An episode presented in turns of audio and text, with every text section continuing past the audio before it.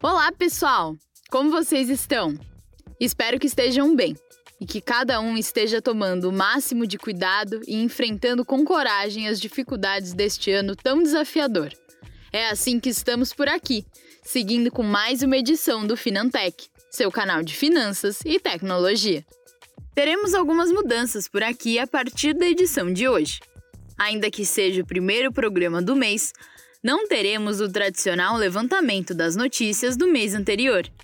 Concluímos que a melhor fonte para isso é realmente o espaço de notícias lá do site.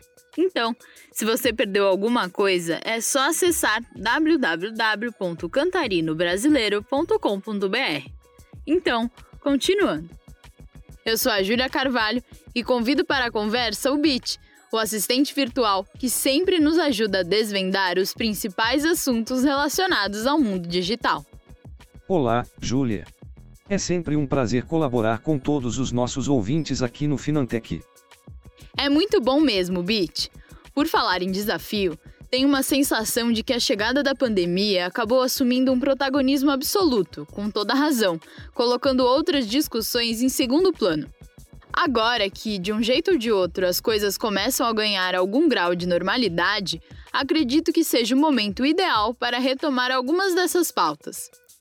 Um desses temas era apontado como um verdadeiro divisor de águas para as empresas de todos os tamanhos neste ano, e inclusive já tinha até uma data marcada para começar a impactar as operações.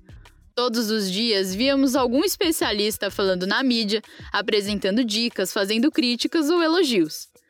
Mas de uma hora para outra, o tema parece ter desaparecido, e acredito que muita gente ficou até perdida, sem saber o que fazer, como fazer e quando fazer, já que até o prazo para tudo acontecer passou a ser indefinido. Penso que podemos contribuir com essas pessoas e fazer um apanhado geral, relembrando os impactos possíveis deste item quando ele efetivamente estiver valendo.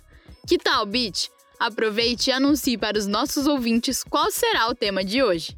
Sem dúvida, essa será uma importante contribuição, Júlia. Hoje vamos falar sobre a famosa LGPD a Lei Geral de Proteção de Dados.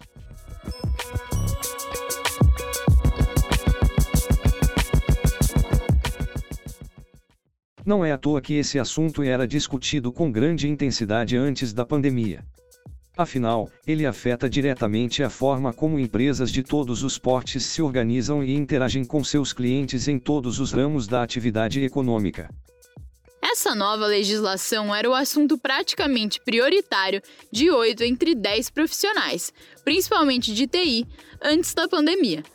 Com a chegada do vírus, ela praticamente desapareceu, embora suas ameaças, desafios e oportunidades ainda permaneçam mais vivos do que nunca. Dessa forma, creio que seja interessante refrescar a memória de todos sobre o tema, e como sempre fazemos, vamos apresentar o conceito. Essencialmente, a LGPD é a norma que estabelece regras sobre coleta, armazenamento, tratamento e compartilhamento de dados dos consumidores por parte das empresas. É isso, Bit? Perfeito, Júlia. Acrescento apenas que ao desenvolver a redação desta lei houve uma preocupação grande em elevar ao máximo o padrão de proteção ao consumidor e de penalidades para empresas que não cumprirem seus requisitos. É verdade. Nunca é demais lembrar que as empresas que não estiverem em conformidade com este novo padrão estarão sujeitas a multas que variam entre 2% do faturamento líquido e 50 milhões de reais.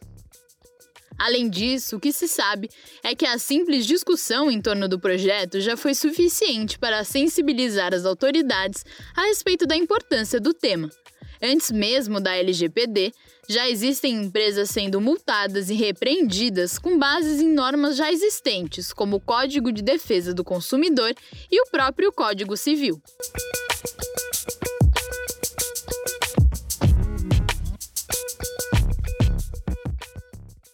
Outro ponto importante é o fato de que evitar multas é até menos importante do que se precaver contra a perda de credibilidade da marca por usos incorretos de dados e, consequentemente, a fuga de clientes.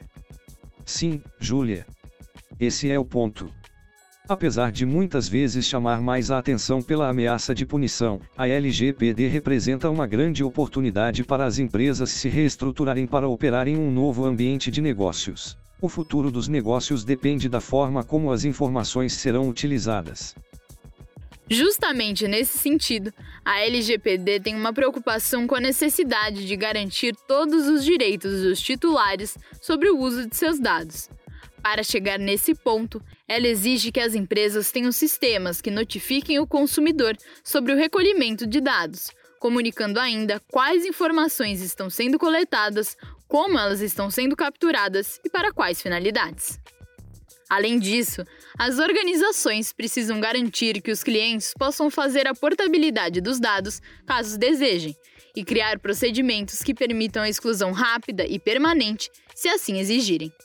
Transparência é o nome deste jogo, Júlia.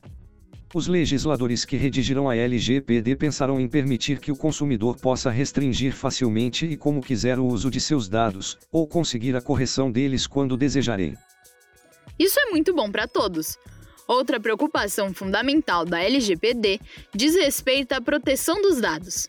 A norma deixa claro que, caso ocorra algum incidente de vazamento ou invasão de sistemas por golpistas, as empresas serão cobradas para apresentarem de forma detalhada suas políticas de proteção e os esforços no sentido de tentar evitar que o incidente tivesse ocorrido. Assim, para estar em conformidade com a LGPD, será preciso oferecer, em primeiro lugar, informações sobre a obtenção do consentimento do proprietário a respeito da coleta e utilização dos dados, além de apresentar relatórios sobre quais dados foram coletados e análises criteriosas sobre os possíveis impactos de eventuais vazamentos ou invasões. Isso mesmo, Júlia. As exigências são bem grandes, e é justamente isso que transformou a LGPD num assunto prioritário aos profissionais de TI. Com o grande volume de dados que trafega de forma manual e automatizada dentro das empresas hoje em dia, os controles exigidos pela LGPD impõem a necessidade de um robusto, flexível e eficiente aparato tecnológico. Essa é a alma da LGPD o ambiente ideal imaginado pelos criadores da lei trabalha com a possibilidade de permitir, entre outras coisas, a realização de testes para detectar vulnerabilidades.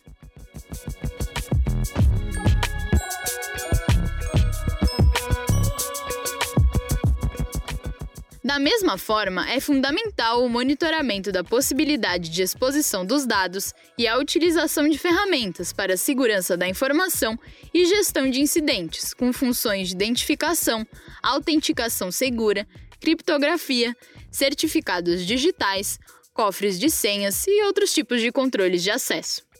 A estrutura tecnológica precisa garantir a gestão do consentimento do uso de dados, independente de quantas vezes o titular do dado mudar de opinião.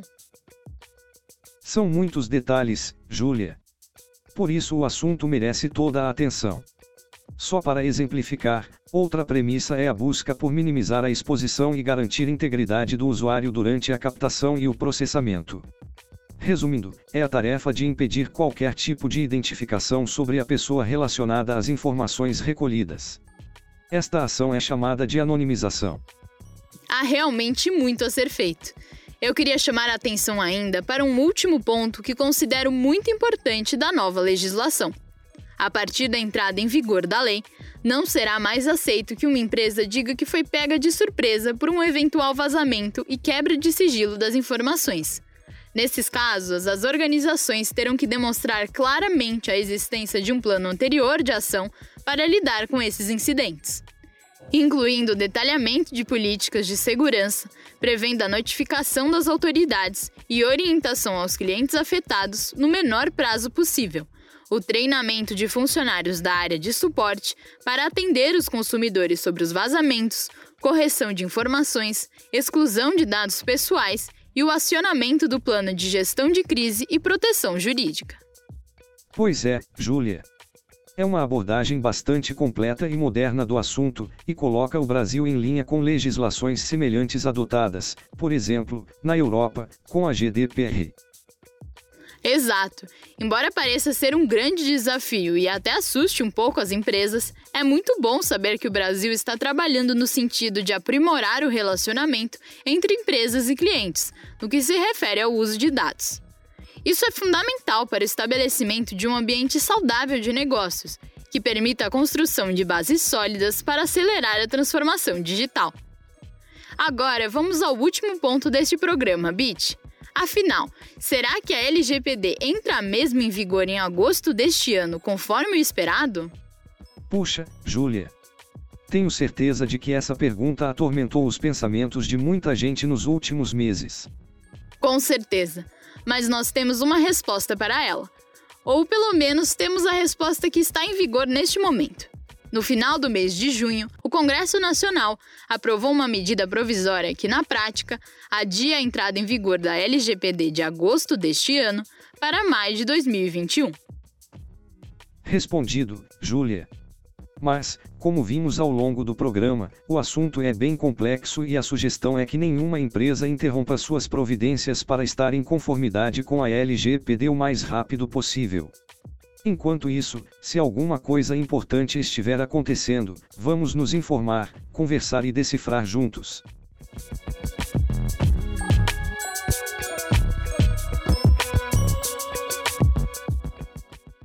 E esse foi mais um episódio do Finantech, o podcast da Cantarino Brasileiro, que tem como objetivo simplificar e ao mesmo tempo aprofundar o conhecimento sobre temas voltados ao universo de finanças e tecnologia.